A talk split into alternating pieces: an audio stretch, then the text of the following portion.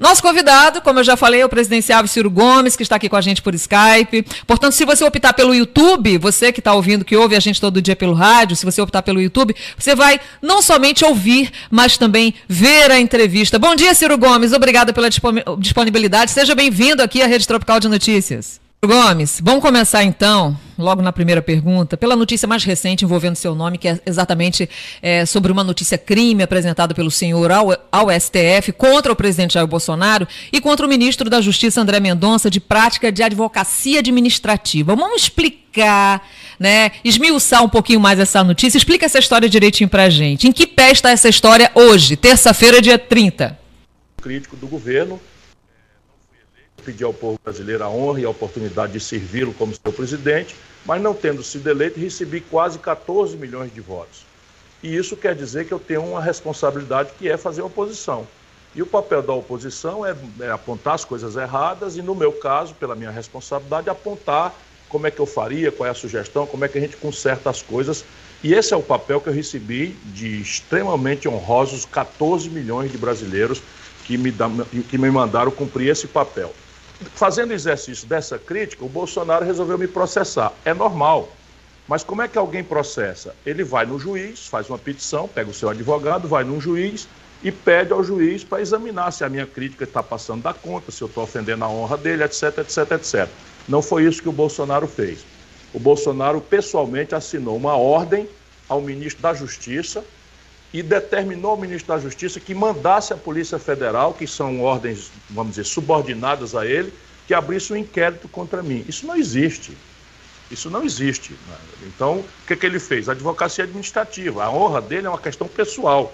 Se ele acha que eu ofendi, ele tem direito de pedir ao juiz, mas não de mandar as estruturas públicas, o Ministério da Justiça, a Polícia Federal, que tem que ser isenta. A Polícia Federal não pode estar a serviço da perseguição de adversários, como ele está fazendo, não só comigo, mas fazendo com, com o Felipe Neto, que é, que, é um, que, é um, que é um garoto que é muito conhecido nesse universo da internet, fazendo com jornalistas, fazendo com, com políticos, enfim. E eu não tenho medo dele, não tenho rabo de palha, sou um homem limpo, tenho, uma, tenho uma, uma longa história de luta ao lado do povo brasileiro e vou pedir ao Supremo Tribunal Federal que ensine ao Bolsonaro que ele é só o presidente do Brasil, ele não é o rei nem é o dono do nosso país. Ciro Gomes, já que o senhor tocou no assunto eleições de 2018, né? Uma pergunta que não quer calar desde 2018, quando o senhor viajou, se recusou a se unir a Haddad para derrotar Jair Bolsonaro nas urnas no segundo turno. Primeira pergunta: o senhor acha que essa união de forças lá em 2018 teria realmente derrotado o Bolsonaro? E se sim, o senhor se arrepende, se arrependeu em algum momento e não ter se unido ao PT naquele momento? Não, não de jeito nenhum, porque todas as indicações eram de que, uma, na medida em que o Lula enganou a população, dizendo que era candidato, sabendo que não podia ser, porque a lei da ficha limpa não deixava que ele fosse, de dentro da cadeia, o Lula anunciou uma candidatura que não ia acontecer. Então, isso é uma fraude. Me convidou para vice dele nessa fraude. Eu não aceitei, lá atrás, só para explicar por que, que eu cheguei a esse ponto. Na sequência, todas as pesquisas mostravam que eu ganharia do, do, do, do, do Bolsonaro e que o Fernando Haddad perderia. Eu fiz a campanha inteira denunciando isso, pedindo ao povo para abrir o olho, etc. Quando chega na véspera da eleição, o Lula tira a candidatura, quer dizer, o tribunal anunciou que era óbvio, e ele pega o Haddad, que era um cara que tinha tirado 16% dos votos na eleição de um ano e meio atrás, que era 2016, na reeleição de São Paulo. Então veja o Potiguar, veja o meu irmão é, é, é, é, nordestino do Rio Grande do Norte. O Lula escolhe um camarada que um ano antes tinha perdido as eleições em São Paulo, no cargo de prefeito, mas não perdeu, só que é normal perder uma eleição. Ele foi desmoralizado, tirou 16% dos votos, perdeu para os votos aqui do Por quê? Porque o Lula queria perder a eleição. Sabia que o político mais esperto do Brasil é o Lula. Ele sabia que a eleição estava perdida e ele queria que o Brasil se desastrasse para que aquela toda aquela onda, aquele escândalo, aquela re revolta que o povo brasileiro experimentou com relação ao desastre econômico, desemprego, a, a caristia, né, a desvalorização da moeda, a desmoralização da corrupção generalizada que aconteceu do PT fez com que a população brasileira, numa conta, veja, aqui no Nordeste, a gente com razão é mais agradecido, né? mas no, no, em São Paulo, o Bolsonaro tirou 70%. Aqui no Ceará, por exemplo, eu ganhei a eleição no primeiro turno, no segundo turno o Haddad tirou 76%. Eu votei nele. Apenas eu não faço mais campanha com quadrilha. Isso aí é uma coisa definitiva e eu tinha avisado antes. Então, eu votei, mas não quero fazer campanha. Eu não sou obrigado a fazer campanha com gente que desastrou o Brasil, que mentiu, que enganou e que corrompeu o nosso país e destruiu a nossa economia. Olá, Ciro, muito bom dia. Aqui é o Rodrigo Ferreira, está falando com o senhor. Prazer estar falando com você. É, trazendo agora um pouco mais para a realidade mais atual, né? Ontem a gente teve uma reforma ministerial, né? seis ministros trocados aí pelo presidente Jair Bolsonaro, incluindo o ministro da Defesa, né? O Fernando Azevedo e Silva acabou saindo. Sobre exatamente essa troca no ministro da Defesa, no Ministério da Defesa, melhor dizendo, você acha que isso representa algum risco para a democracia do país, Ciro? cuidando também, é, apesar de muito jovem. Veja, nós somos brasileiros, estamos na América Latina, portanto, quem tem, quem tem conhecimento histórico acha, e recomenda, é o que eu pondero, que nós temos que ter prudência, cautela, estarmos vigilantes. Porém, também eu conheço o cenário internacional, grande pela minha experiência. Ciro, a gente está com um pequeno probleminha no áudio, mas eu acho que é daí, do, do seu lado. Eu acho que Vicente está mexendo em alguma coisa, talvez no microfone. Será? Porque tá um barulhinho assim esquisito e tá abafando a sua voz. Vicente. E aí, Vicente? Opa! Opa! Vamos ouvir, vamos, vamos fazer um, um testezinho. Vamos lá. Melhorou agora? Melhorou agora? Melhorou agora? Melhorou agora? Melhorou agora? Melhorou, melhorou. Vamos embora, vamos, vamos tocar para frente. Não tem um microfone direto para fazer isso, porque tá dando. Ontem deu problema. Deu problema, deu problema. Você disse que Opa! E então? Ok. Eu acho que agora. Estamos lhe ouvindo perfeitamente. É, Ciro. a gente está te ouvindo Vamos agora lá. perfeitamente, Ciro. Pode, pode continuar. Então, veja, eu estava dizendo ao Rodrigo, não sei em que momento a, a, a coisa foi interrompida, que nós estamos no Brasil e na América Latina. Portanto, é bom ter prudência, é bom ter cautela, é bom estarmos atentos, todos os democratas do Brasil, mas eu não vejo como, nesse momento, seja pelo cenário internacional, seja pela condição interna no Brasil, que haja qualquer quartelada que nos ameace a normalidade democrática. Mas a gente precisa entender o Bolsonaro. O Bolsonaro é, é uma espécie hoje de cachorro acuado num canto de parede. Mesmo que seja um cachorro covarde, né, sarnento, fraco, a tendência de um cachorro acuado num canto de parede é sair querendo morder. E isso é basicamente o que está acontecendo, mal comparando. O que, que acontece, está acontecendo no Brasil? O Bolsonaro está muito enfraquecido, porque a pandemia explodiu, saiu do controle, 312 mil brasileiros já morreram, e todos os especialistas falam que, Deus o livre, eu espero que eles estejam muito errados, que nós vamos chegar antes da metade do ano em 500 milhões, em 500 mil pessoas mortas, meio milhão de brasileiros fruto de incompetência, fruto de, de, de, adiar a compra de vacina, fruto de todas as tragédias que, de negacionismo da ciência, do mau exemplo que ele deu promovendo aglomeração, enfim. Isso é um flanco. Na economia está degringolando geral. Pelo lado dos pobres, nós temos hoje a maior quantidade de desempregados da história brasileira, a maior quantidade de gente empurrada para viver na informalidade, sem nenhuma proteção da lei, nem amanhã, nem hoje, não é? na informalidade. São 60 milhões de brasileiros nessa condição de desemprego aberto, ou pura e simplesmente tendo que se virar, correndo atrás de, de ganhar cinco reais com a caixa do, dos aplicativos nas costas e o estômago roendo de fome. Né? E os ricos também começaram a perder dinheiro na renda fixa porque pela primeira vez em 35 anos a taxa de juros no Brasil está menor do que a inflação eles ficaram escondendo, mas a inflação no Brasil está tá, tá se projetando, na minha opinião, para algo ao redor de 7%, na média, agora em julho. Só que no preço da cesta básica, o salário mínimo hoje tem o menor poder de compra dos últimos 15 anos.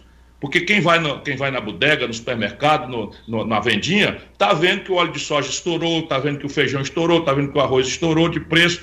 Quem vai abastecer no posto de gasolina está vendo que é um absurdo total a gasolina R$ reais o litro pela primeira vez na história do Brasil. Enfim, tudo isso é um cenário em que os ricos resolveram perder a paciência com o Bolsonaro. Então ele está muito mal. Vendo isso, o tal Centrão, que é esse, esse, esse, esse grupo político fisiológico que está em todos os governos, avança para controlar as verbas e controlar os cargos. E o Bolsonaro está se sentindo humilhado, porque o Lira está pedindo a demissão do Ernesto Araújo pela, pela, pela, pela televisão, não é? as pessoas estão perdendo, perderam o medo do Bolsonaro. Aí o que, que ele está fazendo? Cachorro acuado no canto da parede. Ele quer agora tentar fazer um sinal para a sociedade brasileira de que ele tem a força de impor o terror, porque seria capaz de mobilizar as Forças Armadas contra o povo brasileiro na política. Esse é o último engano dele. Eu digo a você com muita segurança de quem conhece o Brasil. Bolsonaro hoje está mais perto do impeachment do que de promover uma quartelada contra o povo brasileiro. Então, o senhor acha que essa, essa estratégia inicial do presidente em eleger dois representantes do Centrão para as presidências da Câmara e do Senado foi um tiro no pé?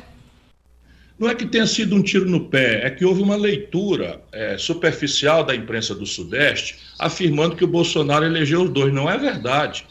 O Rodrigo Pacheco, por exemplo, senador eleito presidente do Senado, foi eleito com nosso apoio do PDT e nós somos um partido de, de dura, dura oposição ao governo.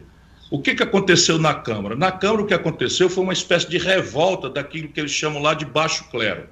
É assim: todo, todo deputado federal é líder no seu lugar, na sua comunidade, tem, tem fama, chega no restaurante, o garçom sabe o nome dele e tal. Quando chega em Brasília, 513 deputados, ele some. Ninguém presta atenção nele se ele não falar no, no coisa, não sai nem na hora do Brasil.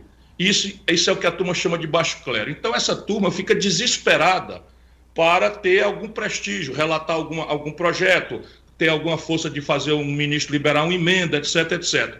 E eles não estavam conseguindo com o Rodrigo Maia. Se revoltaram, o Bolsonaro, que estava contra o Rodrigo Maia, resolveu apoiar o, o, o, o Lira. Portanto, foi uma soma de interesses. Mas o Lira não é homem do Bolsonaro. Basta que eu lhe diga que o Centrão estava com a Dilma até o último dia. O Centrão estava com o Lula. O Centrão estava com o Collor. O Centrão estava com o Fernando Henrique Cardoso. E muito provavelmente o Centrão estará com o próximo presidente da República. E a questão é qual é a posição que esse grupo tem? Depende do executivo. O Itamar Franco, por exemplo, não deu a eles a roubalheira que eles querem promover. E enfrentou e ganhou a parada. Eu, se for ao poder, tenho toda a vontade de dialogar com todos. Conheço todos bastante bem, fui colega deles, mas num governo como o meu, nem, nem eu roubo, nem deixo roubar. Isso daí é uma jura que eu faço ao povo brasileiro e eu tenho 40 anos de história atrás de mim para dizer que quando eu falo, eu cumpro. É, Ciro, uma pesquisa da, da Atlas aponta que tanto o senhor quanto o ex-presidente Lula ou o ex-ministro Mandetta venceriam hoje Bolsonaro com seis pontos de diferença no segundo turno se as eleições fossem hoje. Aí como é que o senhor analisa hoje essa, essa casta de presidenciáveis aí que vão enfrentar Bolsonaro em 2022? Veja, Margot, nós precisamos dizer com muita humildade ao povo brasileiro que está passando uma dificuldade extrema. Olha, eu nunca vi, com a minha experiência, fui prefeito de Fortaleza, fui governador do Ceará, fui ministro da Fazenda, ajudei a fazer o Plano Real, fui o deputado federal mais votado do Brasil, já tinha sido deputado estadual. Eu nunca vi tamanho sofrimento no meio do nosso povo, da família brasileira, como eu estou vendo hoje, por esses números que eu já descrevi. Né? E o medo de perder a mãe, de perder o filho, porque agora a doença está indo para a gente mais jovem. Pois bem, este cenário de pandemia fora de controle, de economia degringolando, me faz acreditar que o Bolsonaro, provavelmente ou possivelmente, com grande potencialidade, não estará sequer no segundo turno. Claro que quando a gente lê pesquisa hoje, a gente tem que ter humildade. Parece que ele é o danadão, etc, etc, porque a reeleição é uma impertinência que meteram na vida brasileira e ela desequilibra de tal forma a disputa que o, que o, o candidato que é candidato no cargo parece, na verdade, que tem um mandato de oito anos com plebiscito no meio. Vamos ver se o Bolsonaro escapa. O Trump não escapou lá nos Estados Unidos e olha que o Trump sendo coisa muito ruim, é coisa muitas vezes melhor do que o Bolsonaro, que, enfim, é o, é o, é o fundo do fundo do poço e só se elegeu pela revolta normal que o povo brasileiro sentiu com a traição econômica e com a corrupção generalizada que aconteceu nas antecedências, é, enfim, no, durante o governo do PT e da Dilma. Agora veja, a tarefa do brasileiro hoje, se eu puder falar o coração do povo potiguar, são, as tarefas são duas, não é só uma. Nós temos que derrotar o Bolsonaro, não porque queremos nos vingar do Bolsonaro, não porque nós odiamos o Bolsonaro. Ódio e vingança não devem ser motivo do voto. Nós temos que derrotar o Bolsonaro para proteger a democracia, para proteger a produção, para proteger o bom nome do Brasil no estrangeiro que está desmoralizado, para proteger os empregos do nosso povo, porque hoje o desastre econômico, social e de saúde né, está visto aí por todo mundo. Então, derrotar o Bolsonaro é a primeira tarefa. Mas a segunda tarefa é muito mais grave é construir o que vem para o futuro. É o que, é que nós vamos botar no lugar desse ambiente de terra arrasada que o Brasil está. E aqui que está a grande, a grande necessidade da gente não votar por ódio ou paixão. Uma volta ao passado, assim, ilusório e tal, esquece que foi esse passado que produziu a, a, a, a tragédia que nós estamos vivendo hoje. Não é possível reviver em 2022, penso eu, aquela farsa de 2018. Nós precisamos amadurecer um caminho alternativo para o Brasil, coisa prática, concreta. Como é que nós vamos consertar não é, o, o, emprego destruído? Como é que nós vamos retomar a industrialização que está sendo destruída a indústria nacional brasileira? Como é que nós vamos repor o nome do Brasil no estrangeiro? Como é que nós vamos dar oportunidade à juventude de acessar novas práticas da ciência, da tecnologia, desse mundo digital?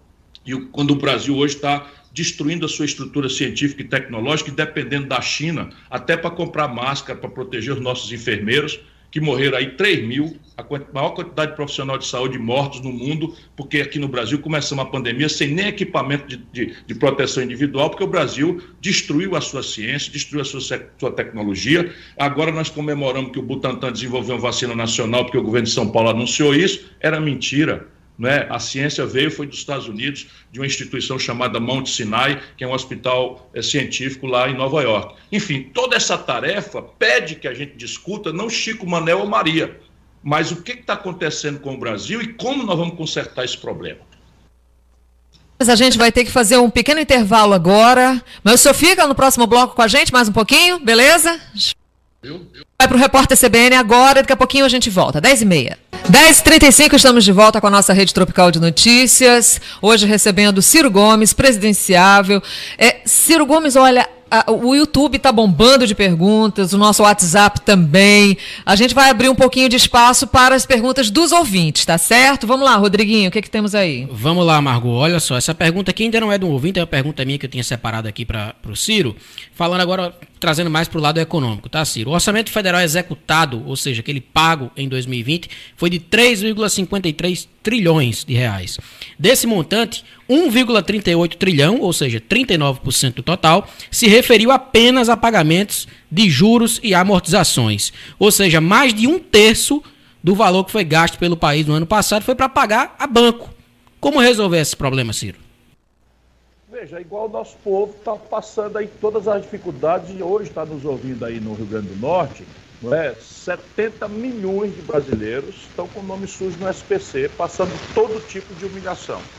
O Brasil não precisa ir para o SPC, porque o Brasil tem a condição de emissão de moeda e a condição de cobrar imposto. E aí o que está acontecendo no nosso país? Cinco anos de juros mais altos do planeta Terra. E aí é como se você enxugasse gelo. Você cobra imposto, cobra imposto, cobra imposto, que é a coisa É, eu acho que o microfone está dando outro probleminha aí, Vicente. Vicente, seu, olha, o microfone está dando probleminha. Vamos, vamos fazer mais um testezinho rápido? Vamos embora? Vamos lá. Continua falhando, continua falhando. Tem mais barulho do que voz. Opa! mais, um mais um teste. Nossa, tá, tá, tá é, muito, muito ruído, né? Muito ruído. E então, a gente lê um pouquinho de participações aí, Rodrigo, enquanto o Vicente dá uma ajeitada lá no microfone de Ciro? Olha, Mago, muita gente participando aqui através do nosso YouTube, né? Agradecer aqui o Vladimir Martins, o Guga Lins, Bruno Carlos Caetano, Gladson William, tem gente de todo o Brasil hoje é. prestigiando a nossa rede tropical de notícias, que é local, né? Muita gente mesmo. Vou pedir para o pessoal lembrar de se inscrever no canal da Rádio CBN Natal. Né? Deixa a inscrição aí, deixa o like na transmissão. Vocês vão nos ajudar bastante aqui no nosso crescimento da, do canal da CBN Natal no YouTube. Vamos lá tentar fazer mais um teste com, com o Ciro, Margot? Vamos lá. Tá me ouvindo? Desculpa aí, é, é o problema Pá. técnico. Maravilha, agora sim, agora sim. Eu estava dizendo que o Brasil tem uma dívida e, e, e, toda dívida tem um problema de estoque e de fluxo. O que é isso? Se eu devo 10 mil reais e ganho mil reais por mês, eu mais ou menos estou numa dificuldade grande, porque eu preciso do 10 mil que eu ganho, eu preciso comer, eu preciso pagar aluguel, eu preciso comprar roupa, eu preciso me transportar, pagar a conta do celular, pagar o gás de cozinha que está mais de 100 real, enfim. Mas Se eu conseguir que esses 10 mil reais, ao invés de vencer em um ano, ele vence em cinco anos, aí o mil reais que eu ganho por mês acomoda na minha prestação, desde que o juro não seja maior do que isso. Mal comparando, é o que todo brasileiro está tentando fazer quando consegue, tira o nome do SPC, quando consegue é humilhado, e eu tenho sempre falado nisso, porque sem ajudar o nosso povo a sair do SPC, você não tem o principal motor de ativação econômica, que é o consumo das famílias. O Brasil tem um problema na dívida, que o estoque dela, ou seja, os 10 mil que nós estamos devendo, ainda não é o tamanho do problema. O problema nosso é que esses 10 mil reais estão vencendo tudinho é, em um ano, mal comparando. Então, um quarto da dívida brasileira vence agora em abril, um trilhão. E nós estamos com um buraco na conta do dia a dia. Então, nós já estamos comendo mais do que, do que, do que ganhamos, e o que sobra entra na dívida, não dá para pagar nem o juro. Então, nós temos que fazer aí uma parada e o oposto do que eles estão fazendo. Nós temos que fazer com que o Banco Central faça uma política de alongar o prazo da dívida e temos que fazer com que o governo resolva o problema da receita pública, porque o Brasil é o único país do mundo que, a partir da pandemia e de todos os desastres que ela produziu, ela produz também uma queda grave da receita que o governo arrecada. Claro, se o comércio está fechado, os restaurantes estão fechados, os hotéis estão fechados, onde é que vem o imposto? Então é preciso que a gente faça com que os mais ricos, os super ricos, aqueles que têm no Brasil fortuna superior a 20 milhões de reais, deem uma contribuição a mais para que a gente conserte um pouco o fluxo do dinheiro aqui. Isso o Paulo Guedes não, não entende, não quer fazer. E isso é o que o mundo inteiro está fazendo. Na prática é o seguinte: nos Estados Unidos, uma grande herança, acima de 10 milhões de, de reais, paga 29% de imposto. No Brasil, uma grande herança de 100 milhões de reais paga 4%. No Brasil, uma empresa, quando fatura e reinveste, não paga nada. Quando o dono da empresa ou os sócios tiram o dinheiro, que chama lucros e dividendos, também não paga nada. No mundo, a empresa, quando fatura e investe para aumentar, não paga nada. Mas quando os donos tiram para a pessoa física o lucro e dividendo, o mundo inteiro cobra. E eu fui ministro da Fazenda e cobrei, quando fui ministro da Fazenda, do governo Itamar. Do, do, do, do governo Fernando Henrique, Lula e Dilma não cobra mais. Só o Brasil não cobra isso. Então, veja, ou a gente põe isso em discussão com o nosso povo, ou fica o que aconteceu agora. Os governos mandando o povo ficar em casa e o povo desesperado arrancando os cabelos porque não tem onde comer. E aí suspende o auxílio emergencial, que só paga, só paga uma cesta básica, 630 reais é o custo da cesta básica. E aí eu digo para o cidadão que vive de vender picolé na praia, não é? que ele tem que ficar em casa, que ele não pode aglomerar, que ele não pode entrar no ônibus, que ele tem que usar máscara, que ele tem que usar álcool gel, e o cidadão está com o menino em casa chorando com fome a prestação vencida, a Casa Bahia querendo tomar a geladeira dele. Isso é um negócio de doido que está acontecendo no Brasil. E não precisava ser assim.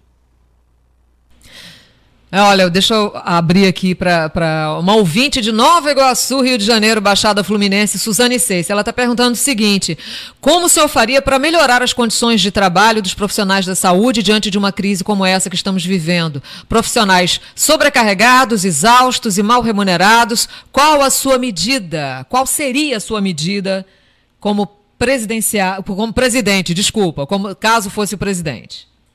Sempre de dizer, assim, para dar exemplo, porque palavra na boca de político está valendo muito pouco. Eu gosto de dizer o que eu já fiz, né? Então, assim, eu já fui secretário de saúde, já fui prefeito, já fui governador. O profissional de saúde, ele precisa ser bem treinado, bem capacitado, bem equipado. E nesse momento, eles estão todos passando por um estresse que não é, não é, não é humano. Vocês vejam, está faltando, gente querida do Brasil que está nos ouvindo, agora não é só Natal, por, por, essas maravilhas da internet. No Brasil, faz mais ou menos um mês que em muitos lugares está faltando anestesia e o relaxante muscular para o paciente ser entubado. Você imagina o que é uma enfermeira, um atendente de enfermagem, um jovem médico, né, ali com seus 30 anos, 20 e poucos anos, assistir uma senhora de, de, de, de 50, 60 anos arfando com falta de fôlego e você enfiar um ferro na goela da pessoa, a força, tendo que amarrar essa pessoa. Olha o que está sendo feito no Brasil, é de uma selvageria. que às vezes as pessoas não entendem porque eu sou, sou tão indignado e por que, eu falo tão duro. Isto está acontecendo porque em agosto o Brasil suspendeu uma compra dos anestésicos para o paciente entubado. No mundo, quando você entuba um paciente, de cada 100, não é, 70 escapa, 80 escapa. No Brasil, quando você entuba um paciente, de cada 100, 20 estão escapando. Por quê? Porque nós começamos a pandemia sem equipamento de respirador, sem EPI, equipamento de proteção individual, desmoralizando o esforço dos profissionais de saúde com, com, com, com recomendação. Como é que, onde é que já se viu político estar tá na televisão com a carga simbólica de ser presidente da República recomendando remédio? Isso é crime pensado no Código Penal, chama charlatanismo. Imagina se eu sou advogado, não fui treinado para isso, venho aqui na oportunidade que a CBN me diga, meu irmão, se você está com medo da Covid, tome essa, fuleira, tome, essa fuleiragem aqui, tome aquela, aquela gororoba acular. Isso é crime. No mundo inteiro, pois foi o que nós assistimos no Brasil. Agora está chegando tudo quanto é de paciente já com insuficiência cardíaca, com insuficiência renal, com insuficiência hepática, por essas maluquices que estão acontecendo no Brasil. Então, a melhor homenagem que hoje a gente pode fazer aos profissionais de saúde é fazer o sacrifício de fazer o isolamento social. Quem de todo não puder, quem de todo não puder, bote a máscara. Ué, lave a mão se não tiver álcool, que eu sei que é caro para muita gente. Lave a mão com sabão. Em 10 milhões de lares do Brasil não tem água encanada, Margot. Em 10 milhões de lares do Brasil não tem água encanada em pleno segunda década do século XXI. Esse é um país mal governado há séculos. Como é que se pode supor 10 milhões de casas não ter uma, uma torneira para você abrir e lavar a mão e fica a televisão dizendo lave a mão, se isole, enfim. Mas em qualquer circunstância, o povo brasileiro precisa, nesse instante, acumular forças para que os profissionais de saúde tenham seus planos de carreira, para que os profissionais de saúde tenham o devido valor. Não é possível mais que a gente dê tanto valor a um futebolista né, famoso e não dê valor a quem está salvando a vida dos nossos queridos, dos nossos amados e, nós, as nossas próprias. Pois é, só para ilustrar essa pessoa que acabou de mandar a pergunta, Suzane Seixa, lá de Nova Iguaçu, ela é da linha de frente da saúde pública, tá? Rodrigo, temos outra pergunta? Ainda sobre pandemia, né? Ainda sobre pandemia. Ciro, se você fosse presidente, como é que seria feita a gestão da, da, da pandemia? Você teria adotado uma medida, por exemplo, como o lockdown, que foi feito aí em outros países, e, e é muito polêmico quando se fala nisso no Brasil? Olha, quando qualquer pessoa que tiver dúvida do que eu estou falando, eu volto a dizer, eu tenho humildade para saber que conversa mole em boca de político não merece confiança, a não ser que tenha exemplo. Então, eu mandei uma carta para o Bolsonaro ali por redor do dia 10 de março do ano passado. E eu não sou profeta nem nada, eu tenho muita gente me ajudando, pensando as coisas e tal. E ali está escrito tudo. E vamos raciocinar rapidamente nós juntos para que cada um dos que estão nos ouvindo pense com a sua própria cabeça e não vá pela cabeça dos outros a moda piolho. Seja de que lado for, isso não é assunto de ideologia. Nós temos um vírus que é novo e não tem cura para ele, não existe remédio para ele. Esse vírus passa a contaminação dele de gente para gente, né? é uma pessoa para outra pessoa. A única cura para esse vírus é a vacina. Na época não tinha vacina, mas a gente precisava ter feito uma aposta na pesquisa e não fizemos. Não é? Depois tínhamos que ter feito uma aposta para comprar a vacina dos outros que estavam fazendo e também não fizemos. Então nós adiamos a vacina. Ora, veja, se o vírus é mortal, não tem remédio e não tem vacina, só tem uma saída, pense junto comigo, para não morrer: é isolar as pessoas. Só que quando a gente isola as pessoas, a gente causa um efeito econômico mortal. É simples de entender se o cidadão, qual é a renda do cidadão? Ele vende queijo assado na porta do estádio de futebol. Não tem mais jogo. E ele não pode mais ir para a porta do estádio porque a polícia vai dizer que está no lockdown e tal. Esse cidadão vai morrer de fome. Ele o bruguelo dele, a mulher dele, vão morrer de fome. Então é preciso que o governo indenize a população e as empresas para que esse isolamento social seja praticável. Se a gente fosse capaz, vamos raciocinar todos juntos, porque isso é uma ocasião da gente reaprender as coisas com a nossa própria cabeça.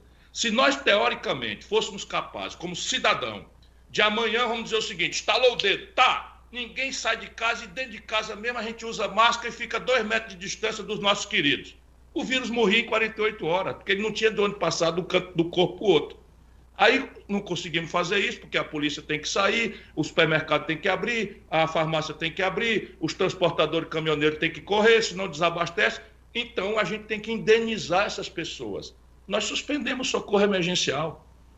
Simplesmente. E, e aí é uma contradição que, que deixa o nosso povo enlouquecido, com razão. Como é que o governo mandou ficar em casa e não entrar num ônibus lotado, num trem lotado, e não tem mais vaga de UTI, e não tem mais material para fazer intubação, e eu, se, se não for uh, correr atrás para levar alguma coisa para casa, meus filhos vão passar fome. Isso é um negócio de, de cinema. Então é preciso lutar agora para o isolamento social ser radical, para que ele seja com o mais breve espaço de tempo possível e garantir 600 reais para a população. Aí você diz, tem dinheiro para isso? Meu irmão, não é papel da oposição dizer, mas eu gosto de assumir a responsabilidade. Vou dizer aqui as fontes que podia fazer. Uma parte expandir a dívida, 5% de expansão da dívida pública resolve o problema, que agora tem uma meta prática: 80% do povo vacinado. A gente que a gente vacinar 80% vai ser uma explosão de alegria, embora com a memória né, dos 500 mil brasileiros que estarão mortos, nossos irmãos, né, para, que destruíram muitas famílias. Mas vamos lá: 5% de expansão da dívida pública resolve o problema. E não precisa ser com título de curto prazo. O Banco Central pode comprar esses títulos com longo prazo e com juros pré-fixado para amanhã, quando a gente sair da crise, o governo ter condição daqui 20 anos, 30 anos de resgatar esses títulos. Não precisa ser agora. O mundo inteiro está fazendo isso, eu não estou inventando coisa. Menos o senhor Jair Bolsonaro, que não entende de nada, porque além de ser um idiota, um incompetente, ele não tem amor à vida. Ele é um, é um camarada que tem amor à morte. Isso, ele é o capitão morte, o, o Bolsonaro. Ou, outra alternativa, cobrar lucros e dividendos empresariais, cobrar um tributo sobre grandes patrimônios de meio a 1%, agora, como forma de contribuição, dá para entrar daqui três meses, e outro é passar um pente fino nas renúncias fiscais. Numa hora dessa, o Brasil está dispensando imposto enquanto o povo, uma senhora que está nos ouvindo, que trabalha, não é, que entra no ônibus aí com medo de, de deixar os filhos em casa, quando faz uma ligação no telefone pré-pago dela, paga 40% de imposto sem nem saber. Os ricos no Brasil não pagam nada. Tem raiva de mim porque eu estou dando, dando, dando a ciência aqui. O cabo da Localiza, uma locadora de veículo, não paga na compra de carro nem na venda de carro. Não paga simplesmente imposto, porque foi conseguindo aí na base do favor, na base da, da propina, do toco, da, da, da, corrupção, um favor como esse. Se a gente passar o pente fino, nós já fizemos aqui no Ceará. A gente acha aí pelo menos uns 60 bilhões de reais, que também dá para pagar a, a, o socorro emergencial de 600 reais até a gente atingir 70%, 80% das, de cobertura de vacina. E, em qualquer cenário, nós temos que mandar os embaixadores do Brasil e os empresários, quem puder, acelerar a compra de vacina lá fora.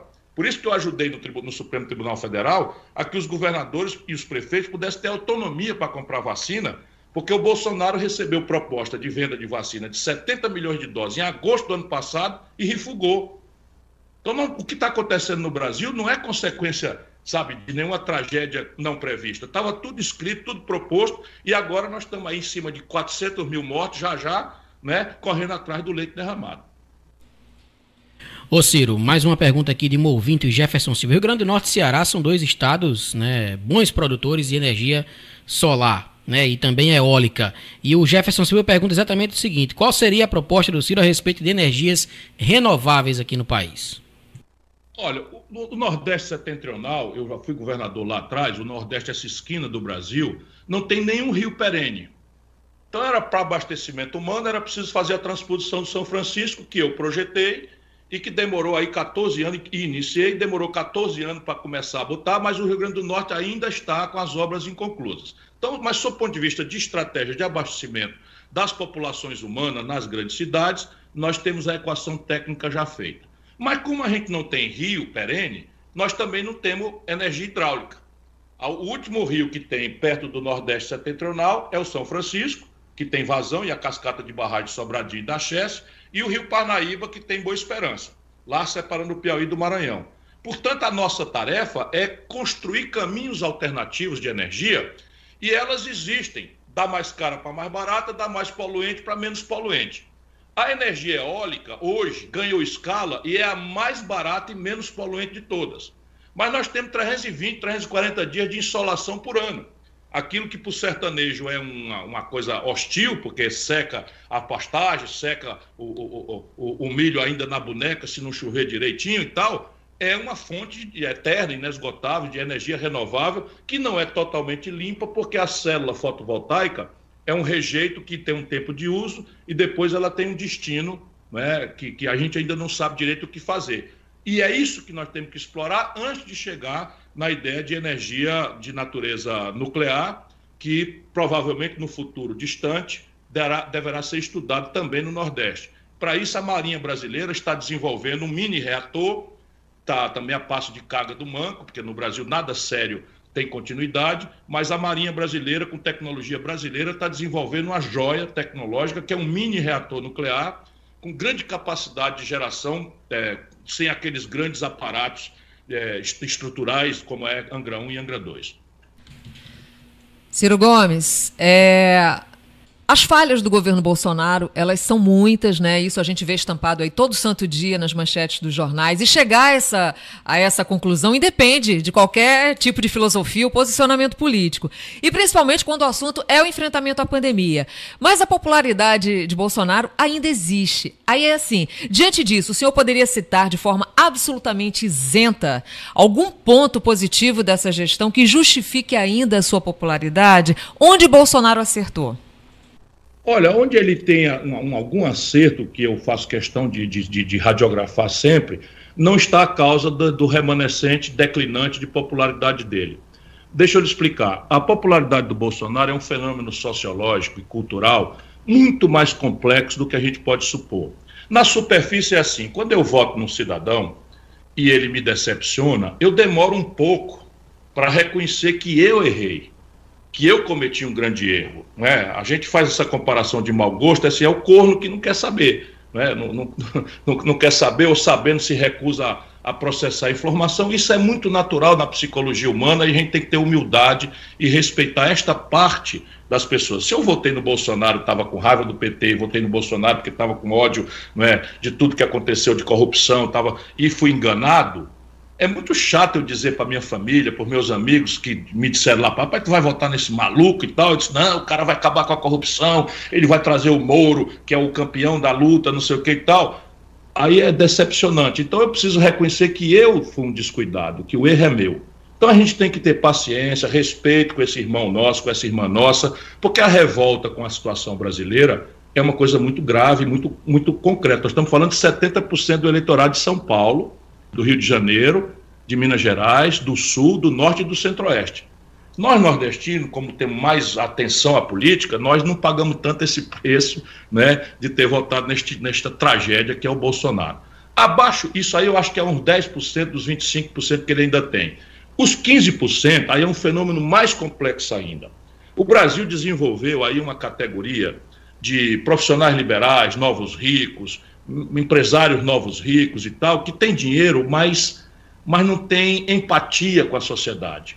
São pessoas que não têm mais sentido de Brasil, são pessoas que não têm, sabe, que tem horror a pobre, que tem nojo de, de, de, de, de, de, de olhar no espelho a sociedade doente que nós somos. Né? Que anda, no, anda no, na rua com os vidros fechados, com vidro fumê, com ar-condicionado, né? e quando vê uma família com uma senhora e três criancinhas na porta, fica ali revoltada, não com a, com a condição que levou aquela família para ali, mas porque o governante do dia, seja ele quem for, não tirou aquela visão constrangedora enquanto ele vai para casa no luxo, na opulência. Né? Novos ricos que têm dinheiro e não sabem ler um livro, sabe? Novos ricos que viajam para Miami, chega lá, sabe? É só ir para coisa de compra porque não conhece um teatro, não conhece nada, enfim. Isso existe no, no mundo inteiro e no Brasil. Essa gente tende a ser uma gente boçal que é espiritualmente derrotada.